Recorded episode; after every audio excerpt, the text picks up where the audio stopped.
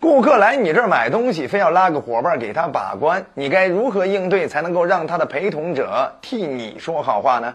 在这章节，我送你四招。首先，第一招呢，就是一定要善于和陪同者进行良性互动，因为这个顾客他一定是没有太大主见才拉陪同者过来帮他把关的，对不对？因为他觉得，哎，这个伙伴呢，可能比他更专业一些，更在行一些，更有经验一些。那么，如果你搞不定他的伙伴，那一般情况下你就很难搞定当事人喽。所以，一定要跟他的伙伴进行良性的互动、良性的交流。就是你不能冷落对方，你一直非常在意顾客，而一直就不甩对方，那到最后对方有可能给对方耳语几句话，提了一个负面建议，有可能这个顾客就跟着走了。所以我们要进行良性互动，比如我们要用眼神交流，兼顾到对方，哎，甚至我们时不时的去夸一夸，哟，您的衣服真有品位，对不对？哎，或者是您夸一下对方的身材，对不对？也或者是你夸一下，啊，一看对方就是在这方面很在行的人，等等，就是让对方要有一种好的感觉，对方才有可能说你的好话。对吧？甚至可以提一些呃不是特别重要的小的问题，比如说，哎，你看还是这款呃款式穿到他身上适合，哎，就是让他的这个让这个当事人去试衣服了之后，然后呢去问陪同者的意见，对不对？哎，你看他还是比较适合这红色系，啊，你说对吗？哎，所以这样的话，其实都是每一次的良性互动都可以加深这个陪同者对你的好印象，让他给你说好话。那除此之外，还有第二点，那就是善用陪同者和当事人之间的关系来给当事人施压。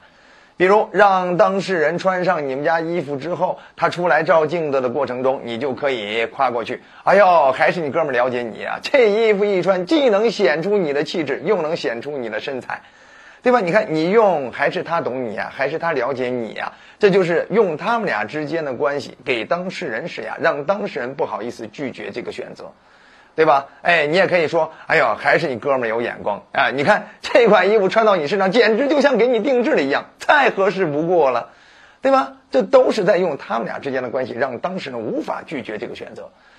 当然，除此之外，还有第三招，就是要善于赞美陪同者，就是我们要把这个陪同者捧起来、架起来，让他爽，让他找到那种优越感。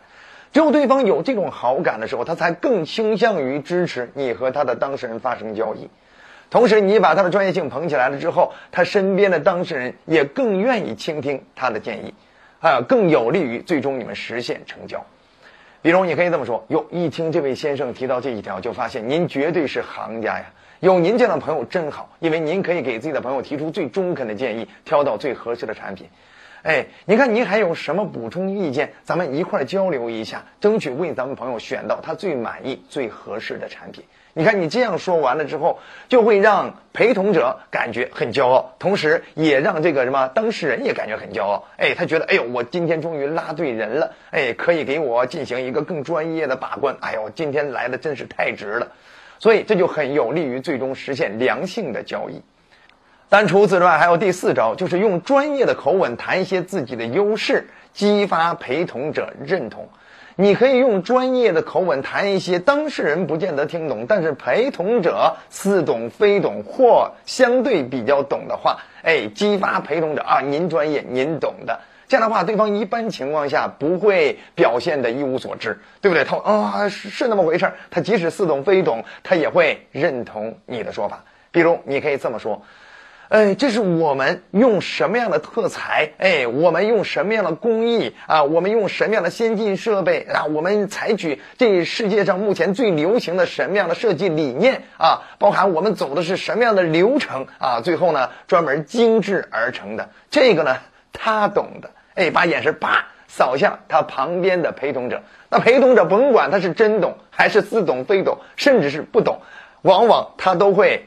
给你进行一个正面的回馈，因为他要显得自己够专业。如果他要是一脸懵逼啊，就会让他的当事人觉得啊，你也不懂，看来你也不够专业，对不对？就会让他当事人瞧不起他。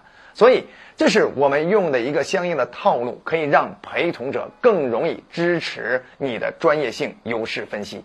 好了，希望以上这四招可以让你无惧那种顾客拉人过来把关的场景，让你可以轻松搞定把关人，让那个看似专业的把关人成为你的同盟，跟你上一条船，替你说好话。觉得好就点赞、转发、好评、收藏。还想通过销售成交技巧的提升，让自己赚取更多的回报的，欢迎订阅我们的专栏，后面还有更多的落地方法等你来挖掘。好了，我们后期再见。